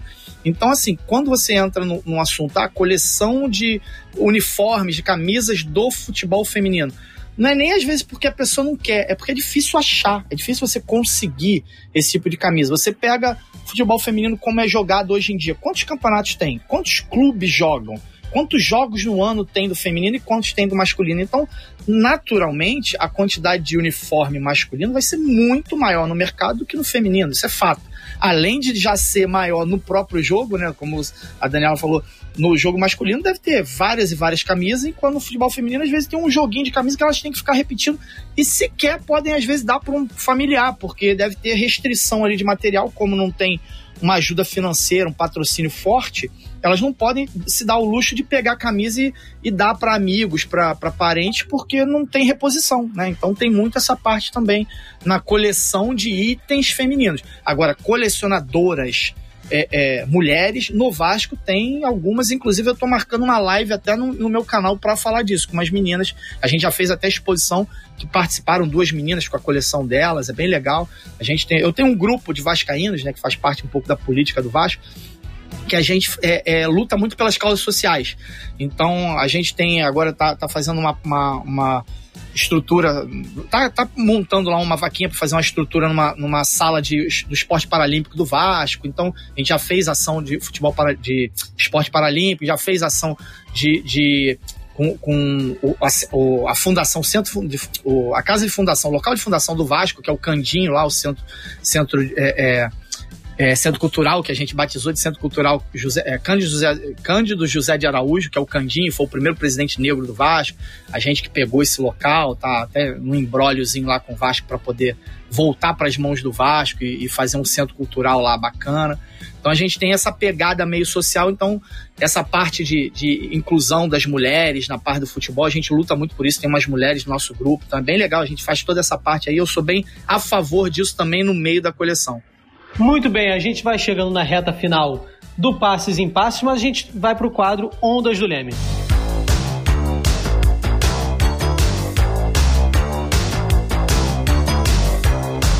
No quadro Ondas do Leme, a gente sempre indica alguns trabalhos que vão auxiliar no conhecimento sobre cada tema abordado aqui no programa. O que está em alta quando falamos deste tema, do colecionismo? Daniela, tem algum livro, filme ou artigo específico que você gostaria de recomendar, ou até mesmo alguma exposição online? Algum... Tem sim. Exposições, acho que todas as online do Museu do Futebol. Fica na plataforma Google Arts and Culture. Tem algumas exposições lá que são com itens digitalizados de colecionadores. Então fica a dica. E artigo, você está aqui, um colega aqui de São Paulo, Luiz Henrique de Toledo, que publicou é, na revista Ponto Urb, uma revista também digital lá do Núcleo de Antropologia Urbana da Universidade de São Paulo, o artigo Sagrada Arte de Colecionar Figurinhas, reagrupando o futebol. Para quem não conhece o Kik, é um antropólogo, estuda esporte desde os anos 90, um dos grandes teóricos nessa área no Brasil e esse e ele vai refletir justamente sobre o que a gente falou aqui no programa dessa febre de figurinhas que voltou na Copa de 2014, um artigo que eu adoro muito, gosto muito. E você, Paulo, tem alguma recomendação para os nossos ouvintes? Eu vou, vou recomendar aqui dois livros primeiro que são de dois amigos, esse que eu já falei, mostrei aqui para vocês, mas a galera não vê porque não tem vídeo, né? Mas é o Almanac do Vasco, que é um livro só com os jogos, todas as fichas técnicas dos jogos do Vasco, de 1916 até 2019. Do Alexandre Mesquita, Almanac do Vasco, e um outro livro que é do amigo Dário Lourenço Júnior, que é um, um, colecionador também de camisas do Vasco, que é o livro do 1 ao 11, que ele conta a história ali das camisas do Vasco, do período de 1989, da entrada da finta, até o finalzinho da capa em 2001. Então ele pega esse período ali de 10, 11 anos, mais ou menos, do, do, das camisas do Vasco e mostra ali os detalhes, fala bastante das camisas, é bem legal. E aí eu vou fazer um jabá próprio, que são dois canais que eu tenho no YouTube. Um falando de Vasco, que é meu canal particular, que é o Museu Vascaíno no YouTube, que eu boto lá bastante coisa em relação às camisas, conto algumas histórias relacionadas às camisas, então é bem legal. Eu, não, não, boto muito conteúdo por falta de tempo, então eu, eu procuro botar um, um, vídeo por semana, pelo menos, e tem algumas lives que eu faço com colecionadores, a gente bate papo. Então tem um conteúdo bacana lá para quem curte o tema e quem quer saber um pouquinho mais do Vasco e da coleção particular que eu tenho. E o outro canal é um canal que eu tenho com o amigo Vitor Eidelman, que vocês conhecem, que participou lá do Segunda Pele, e o Marcelo Monteiro, que também fazia parte, o, o André Moura também fazia parte, só que o André agora está um pouquinho afastado por, por, pela vida pessoal ali tá meio enrolada, mas é o Memórias da Bola FC, de futebol clube, né? Memórias da Bola FC, no YouTube também. E aí a gente já fala de todos os times, seleções, Copa do Mundo. Então a gente recebe vários colecionadores de vários times também lá, faz live, tem programas contando história. Então também é mais ou menos na mesma pegada do, do meu do Vasco, mas numa, num tema mais geral, assim, pegando outros, outros times, seleções e futebol no geral. Só uma curiosidade aqui, Matheus, antes de você entrar. Uma das últimas lives no canal do Paulo, estava vendo aqui, é sobre o escudo do Vasco da Gama, é com o Vinícius. É, Vinícius que fez a logo do Leme, assim, só para quem tá escutando a gente que não sabe. Foi ele que fez. Foi ele que fez? Pô, bacana. Vinícius é, Vinícius é parceiraço, cara. Parceiraço. Ele tá fazendo um, um, um senhor trabalho.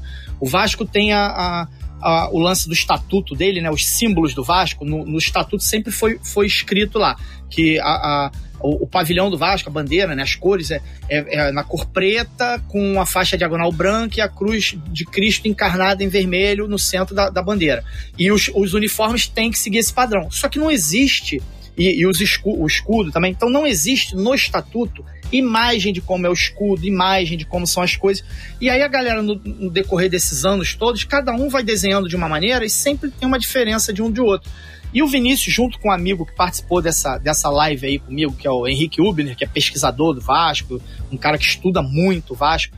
Então eles dois fizeram um anexo para o estatuto, a reforma do estatuto que teria em 2020, acabou não avançando, mas tinha um parágrafo, parágrafo sétimo, se eu não me engano, que é onde fala dos, dos símbolos, e além do texto entrava um, um, anexo com as imagens, com todos os detalhes, com marcação, com, com medidas e tudo, aquela parte digital mesmo de, de quem é designer, né, toda a identidade visual, e aí ele criou isso junto com, elaborou, na verdade, junto com o Henrique, com mais outras, outros amigos, outras pessoas também, para poder fazer. Então o Vasco, se Deus quiser, daqui a um tempo, quando isso for para frente, vai ter uma coisa que não vão ter que parar de ficar desenhando várias coisas, vários escudos diferentes, criando várias identidades para o Vasco, que isso não, de certa forma não é legal. Então o Vinícius é parceiraça aí, gente boa demais. E agora, debate pronto, a gente vai pro quadro que é o jogo da vida.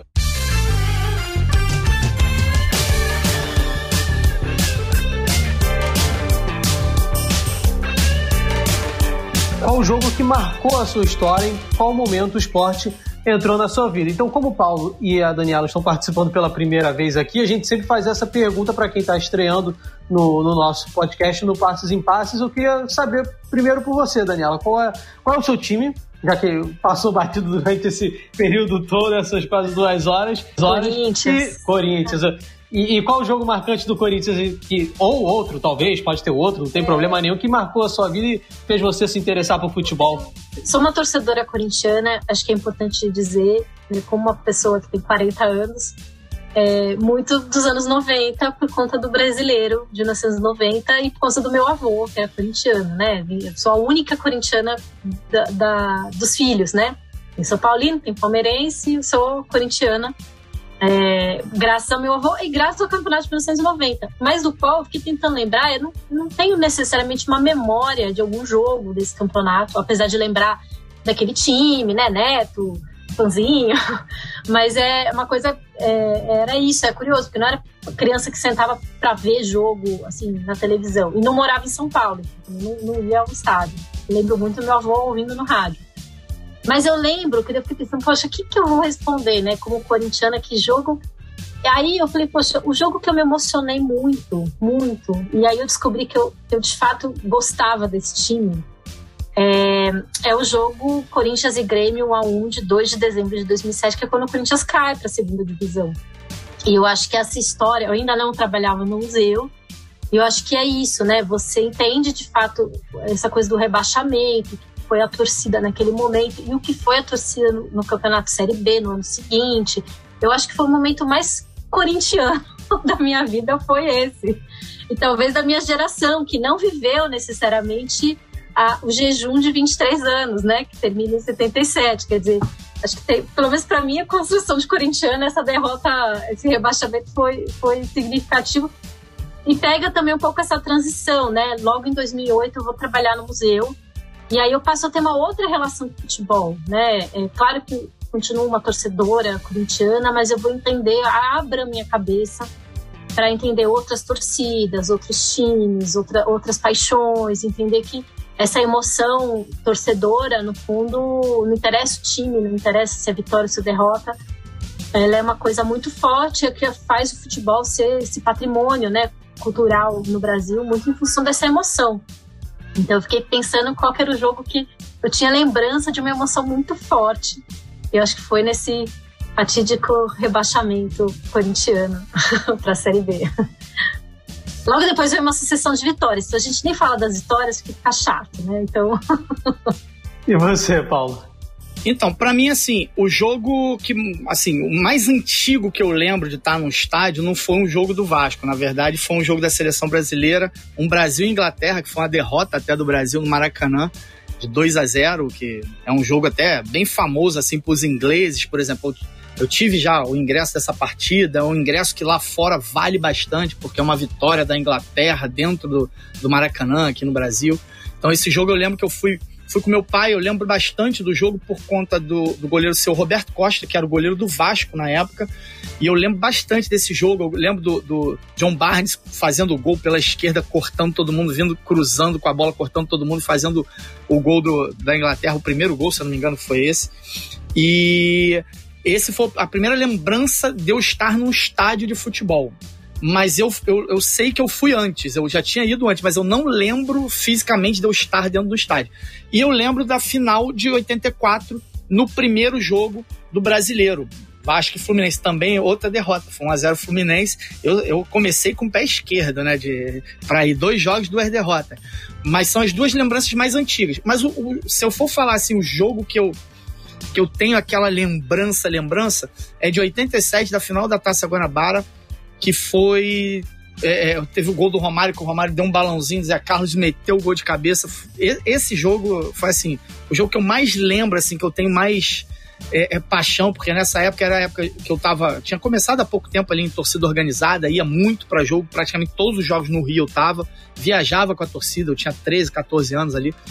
Então viajava com a torcida, ia para São Paulo, Minas. Em 89 eu tava na final do Morumbi.